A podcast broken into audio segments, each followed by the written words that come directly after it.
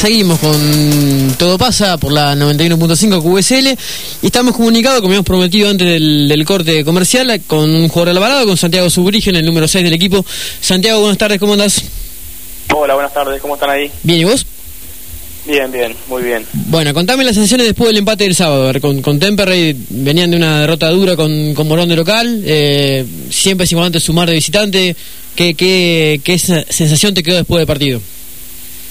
Buenas sensaciones. Eh, si bien eh, nosotros queríamos buscar los tres puntos, se, se, sumó de visitante, que es importante, porque como veníamos, eh, otro de los objetivos por ahí que nos habíamos propuesto era terminar con, con el, arco invicto y, y, lo pudimos conseguir también.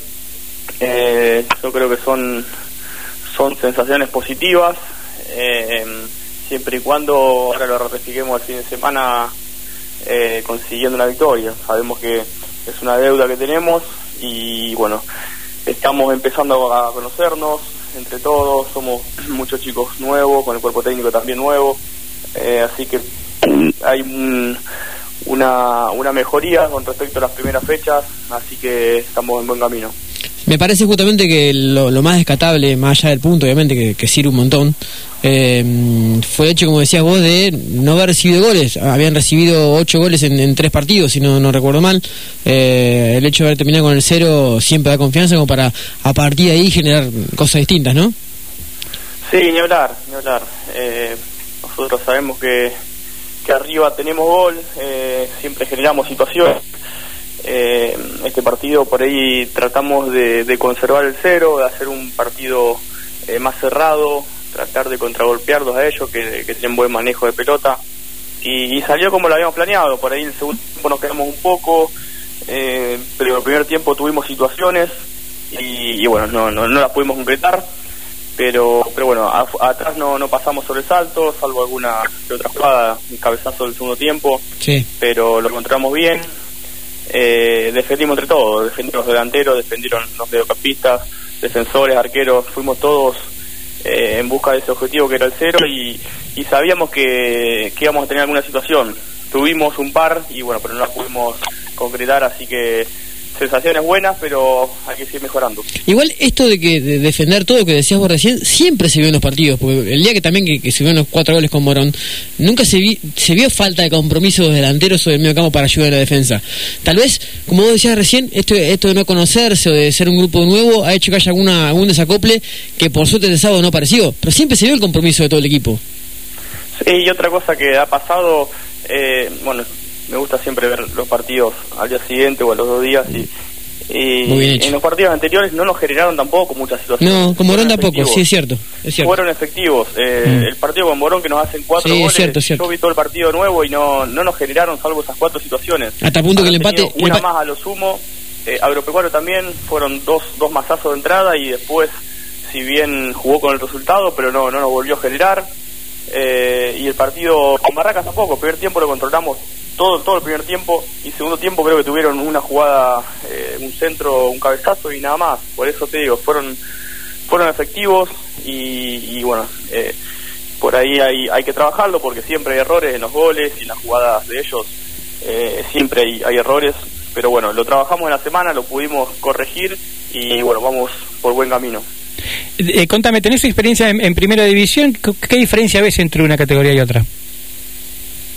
Eh, por ahí la diferencia es que, que hay más, está más definido el, sistema de juego de, cada equipo. Ah, ahí en, en, B Nacional, en Primera Nacional, mm. eh, si bien van pocas fechas, no, no están definidos eh, los sistemas de los sistemas y los estilos de cada equipo. Mm. Eh, muchos equipos optan por la segunda la segunda pelota, tratar de, de jugar simple atrás y, y ganar la segunda pelota, salir de contra. Eh, son muy pocos los equipos que proponen. Bueno, Temperley es uno de los que propone, hace mucho tiempo está laburando con el mismo técnico y con varios jugadores que repitieron de la temporada anterior, entonces esos equipos sí lo pueden hacer. Pero, pero veo mucho mucha fricción, eh, mucha, muchas veces la pelota va por el aire, eh, muchos duelos aéreos.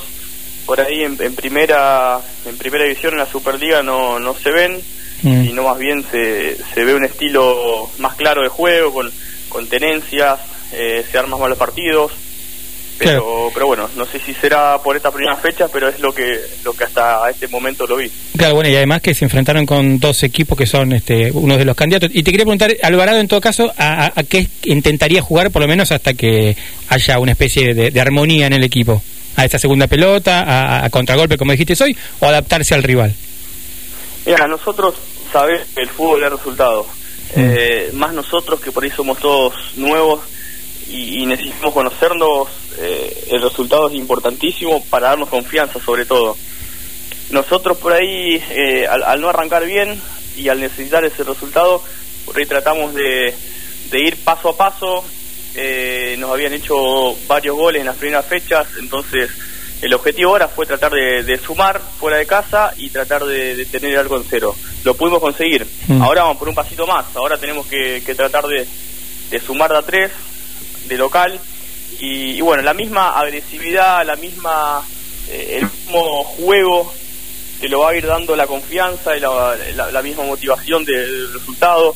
Por eso te digo, tenemos que ir paso a paso, eh, seguir manteniendo el arco en cero, hacernos fuertes defensivamente, porque nosotros arriba sabemos que vamos a generar algo. Eh, pero nada, eso, nosotros el juego lo vamos a ir consiguiendo a través de, por ahora, de la segunda pelota. Mm. tenemos buenos jugadores en el medio, arriba, tenemos jugadores de buen pie, así que a medida que vayamos consiguiendo resultados y agarrando confianza, se va a ir dando solo. Me parece justamente que esa es la clave, ¿no? Lograr ese triunfo, de, ya sea de local, ojalá sea el sábado con, completense, como para ganar la confianza que les falta y cerrar los buenos momentos que han tenido como partidos, porque en todos los partidos tuvieron un buen momento eh, con un resultado positivo. Sí, sin duda, sin duda, salvo, a ver, eh, siendo fecha por fecha con Agropecuario fueron esos esos primeros 20 minutos donde nos hacen los dos goles. Después intentamos, si bien mucho. Eh, no no tuvimos tantas situaciones claras. No, pero hubo, hubo, hubo llegadas. Eh, sí, llegó, llegó tarde el descuento, digamos. Si llega antes del descuento, tal vez tienen chance de empatarlo. Exactamente, sí. Pero pero bueno, eh, con Barracas también lo hicimos sólido atrás el primer tiempo. Fue un, gol de penal que por ahí no se fueron al, descanso ellos con un 2 a 1 por ahí que impensado porque no, no habían generado nada. Y bueno, faltando dos minutos nos empatan en una pelota para increíble. Que es lógico que le iban a tirar. Eh, y bueno, el partido con Mono ya te digo, un excelente primer tiempo y, fueron cuatro, cuatro llegadas de eso que, fueron efectivos, eh, desconcentraciones nuestras, errores nuestros también, obviamente, pero, pero ahora se vieron mejorías en este partido y, seguramente vamos a ir mejorando. Te pregunto, ¿están pudiendo entrenar en el Minela? Estamos tratando de... Fuimos... Eh, una o dos veces, una vez me parece, fuimos. Claro. Y ahora esta semana vamos a ver si podemos ir de nuevo el jueves, porque, bueno, no sé bien cómo es el tema, pero lo tienen que pedir al, al Ender, así que si, si está todo bien, eh, entregaríamos el jueves. Claro, claro, porque me parece que también hay algo ahí de, importancia en, amigarse con el campo de juego. Si bien decir, bueno, al visitante también le pasa lo mismo, sí, pero yo soy local, digamos, ¿no? Quiero, quiero tener una ventaja. Tal cual.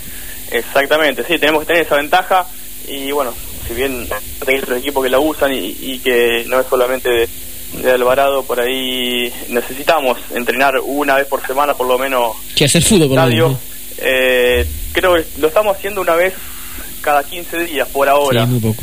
Pero bueno, necesitamos, si se puede, una vez por semana, mucho mejor. Santiago, muchísimas gracias por el tiempo, en serio. Eh, y te voy a seguir molestando seguido para para todo pasa, para QSL. Eh, y como te digo, ojalá el, sábado logren sacar ese resultado que les, cambie la cabeza, les cambie el chip y los pongan en, la cena, porque se ve que, que plantel ahí y, hay, hay, material para que el equipo no sufra la permanencia en la categoría y, se, pueda pasar tranquila el primer año la Nacional. Esperemos, esperemos, a su orden, muchas gracias. Gracias Santiago. Bueno, pasó Santiago Solbrigen, eh, jugador del Alvarado, el número 6 del equipo, eh, una de las figuras del, Y ex Defensa y Justicia también, me parece que de ahí ha aprendido un poco, le gusta, se ve la parte futbolística, la estrategia, ¿no? Me, gustó esto de que ve los partidos después de, de, jugarlos justamente para sacar conclusiones. Coincido mucho en su análisis, eh, tuve la posibilidad de casi todo, de todos los partidos, Alvarado.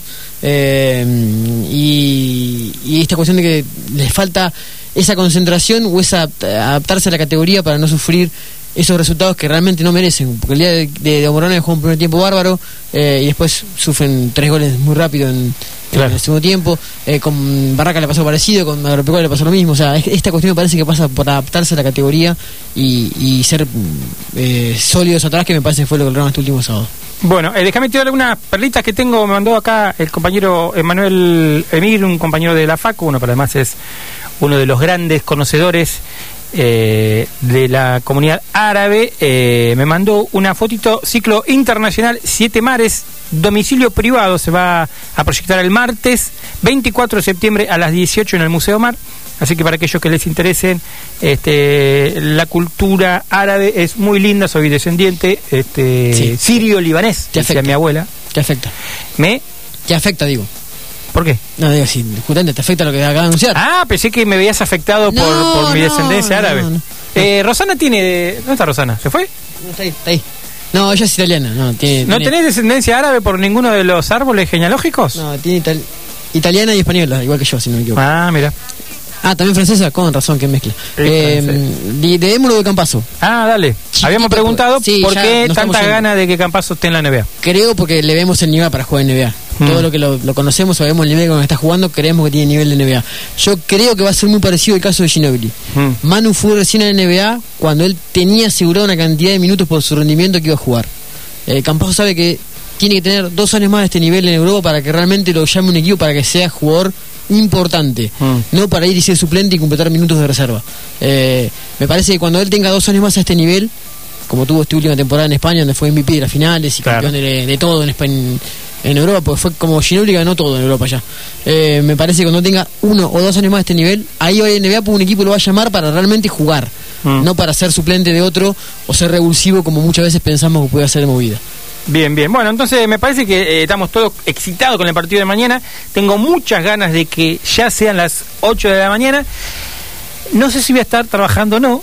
No, no lo hemos podido resolver. ¿No te- estaba esperando. no- no te respondieron? No, estaba esperando que la gente de ATE me conteste sobre el paro de mañana. Este, bueno, estén informados en las redes para aquellos que eh, necesitan saber si eh, hay paro o no, si va a haber clases o no. Hay escuelas que suspenden, escuelas que no.